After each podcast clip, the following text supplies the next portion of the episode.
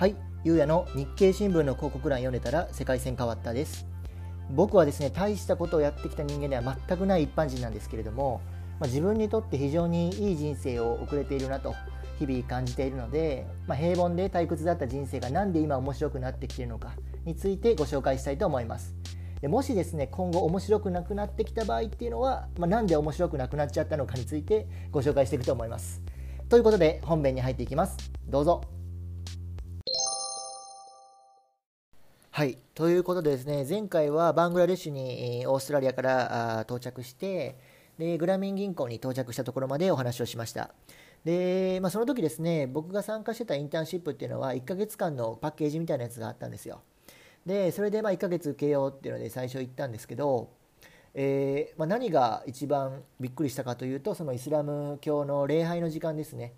でイスラム教ってもともとあの時イスラミックステート ISIS がすごい、まあ、言われてたりとか、えー、バングラデシュのグルシャンっていう、まあ、日本人とか外国人が結構滞在してる場所に急に襲撃があって危ない危ないみたいな時期だったんですけど、まあ、その時にちょうどバングラデシュに来てたのでこうイスラム教ってどんな考え方なのかなとかどういう人たちがいるのかなっていうのにすごく触れる機会があってよかったなと今になって思うんですけど。えーまあ、その時ですねその礼拝1日5回あるって聞いてえー、5回もするのなんでって話をすると、まあ、5回とも違う神様に対して礼拝をするんですって。でそれぞれ違う神様なんで、えーまあ、ちゃんと礼拝をしないといけないと。で方向とか時間とかいろいろ細かい決まりがあるみたいなんですけどそこをちゃんとすると。で仕事はもう関係ないと。要するに仕事を止めてあのなんか白い帽子みたいなやつをかぶって、え、礼拝をするみたいな感じだったんですね。まあ、確かにマレーシアの空港とか見てもそういう礼拝用の部屋とかがあったんで、まあ、こういうのって、まあ、仕事とか関係なしに根本的な部分でかなり根付いた文化なんだなっていうのを強く感じました、まあ、日本人でいう何て言うんでしょう受験前にお参り行くみたいなもんですかね。あとはお正月の初詣みたいな感じなのかなと思うんですけど、まあ、そういう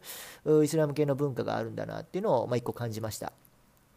でちょっとまあマイクロハイラスの話あまりしてもあれなんで文化的なところでいくとまあ、到着して数日でいわゆる現地のバングラデシュの現地の学生があまとまってインターンシップに2週間かな、えー、来てるというようなタイミングとちょうどマッチしたのでじゃあちょっと君もそのインターンシップのね人たちの仲間っていうことでその学生たちと一緒に仲良くしたらみたいなことでポーンって部屋に入れられたんですよね。でその部屋に入って何するのかなと思ったら放置だったんですよ。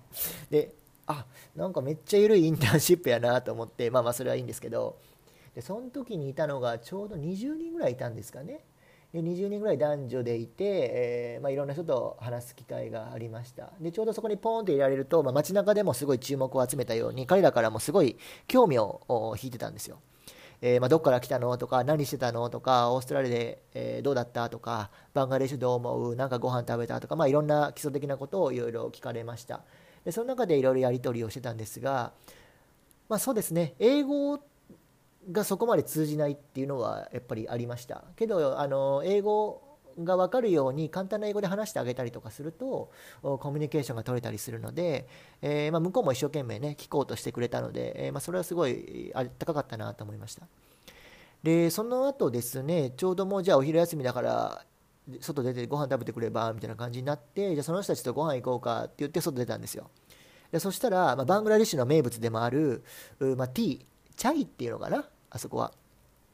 要するにちっちゃいグラスいわゆるおちょこみたいなグラスにミルクティーみたいな感じなのを入れて、え1杯5円とか10円とかでしたかね、え、っていうのをみんなで飲むと、ま、要するにお茶するみたいな感じですよね、え、それを結構みんなでやってました。ご飯食べる前ご飯食べた後両方飲むみたいな。そんな感じでやってましたね。でその中で、えー、まあ、話してたところでいくと結構面白くてあのまず付き合うってこといわゆる男女のデートですよね。っていうところでいくと、まあ、結構そのインターンシップ来てる人たちの中でも付き合ってる人がいたんですよ。男性と女性で付き合ってて、まあ、仲良くしてるんですけど、まあ、とあるちょっと空気読めないけどすごく優しくていろいろ僕に、え、サポートしてくれた子がですね、えー、とこの子たち付き合ってるけど結婚できないんだよみたいなことをあははって言ってるわけですよ。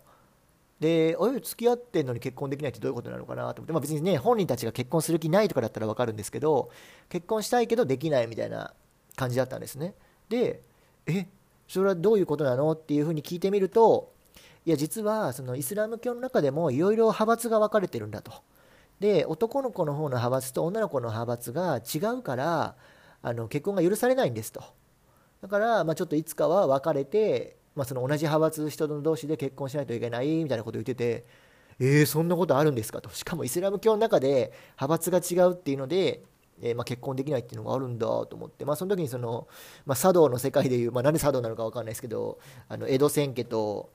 裏千家とか表千家と裏千家みたいなそんな感じの派閥なのかなとなんとなく思ってなんとなく聞いてたんですけど、まあ、そういう何て言うんでしょうまだまだその他の国とは違うような文化っていうのはバングラデシュには強く残ってるんだなっていうのを感じました。で、まあ、彼らもなんだかんだ寂しそうな顔はしてるんですけどもう仕方ないんだみたいな感じで、まあ、受け入れた感じがありましたね。それは何、て言うのかな。それで、まあ、そういう人生もあるのかなと思うんですけどおまあ、自分としてはやっぱり自分で決断できてでかつ、まあ、絶対ダメだっていう人が周りにそこまでいないっていう環境は、まあ、ありがたい環境なんだなっていうふうに思いました。あとはですね、えーとまあ、女性ですね、えー、ていうのかな派閥によるんですかね多分。ちょっとそこまで細かく聞けてないんですけど人によっては髪の毛を隠してる人がいるんですよ。要するにこうスカーフみたいなのを頭に巻いて顔だけ出してる状態の人がいたりとか髪の毛出してる状態の人がいたりとかしてたんですけど、えー、まあ、聞いてるところによるとちょっとすみません僕も100%調べてるわけじゃないので間違ってるかもしれないんですけど派閥によって髪の毛を出すっていうのはちょっとこう不死だらだみたいな考え方のある人もいるみたいです要するにこう大事な部分を見せてるみたいなところもあるようで、えー、まあ、隠してるっていうようなことは言ってましたね。だからまあそういう服装とか一つでもやっぱりこう日本と全然違うんだなっていうふうに思いましたまあね人柄とかはすごくいい人たちだったんですけどもやっぱり外の文化とあまり触れてないっていうところでうんまあ、相手への思いやりの表現の仕方っていうんですかねっていうのが大きく違う気がしました。でこういうのっていわゆるまあ、異文化理解とかっていうところにもつながってくると思うんですけどある程度、まあ、我々としても自分の考えが100%正しいとかこれしたら失礼でしょとかこれはするべきでしょっていうのはもちろん持ってていいんですけど相手はもしかしたらその考え方はちょっと違うかもしれないんだっていうのをちゃんと理解しておかないとちょっとしんどい国かなっていうのは思いました。ということで、えー、また続きは次回お話をさせていただきます。お疲れ様です。